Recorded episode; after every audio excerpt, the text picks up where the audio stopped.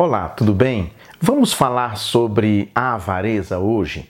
Você, se teve uma formação católico-romana, certamente você já ouviu falar nos sete pecados capitais. Isso os católicos aprendem lá na infância ainda, quando fazem o catecismo. A avareza é um dos sete pecados capitais. Dentre eles tem gula, inveja, são sete e a avareza é um deles.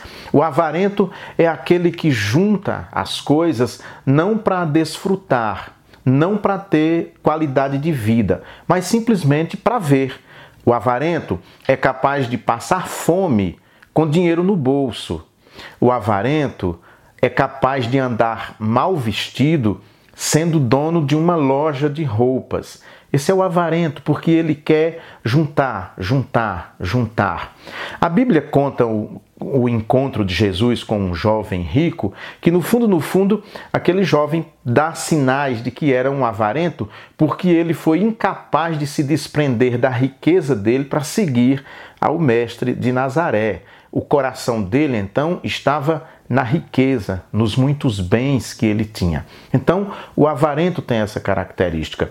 Nos cartoons, no desenho animado, por exemplo, o máximo que a gente tem da avareza é o tio Patinhas. É clássica aquela cena do desenho, ele nadando no cofre cheio de moedas de ouro que ele tinha. Porque para ele a felicidade consistia em juntar, juntar, juntar, ainda que vivesse muito mal, mas essa é uma característica do avarento. E o mundo está cheio de pessoas avarentas. O mundo está cheio de pessoas que querem apenas juntar, juntar, juntar e não se importam nem se nem terão tempo de curtir tudo aquilo que elas conseguiram amealhar durante a sua vida.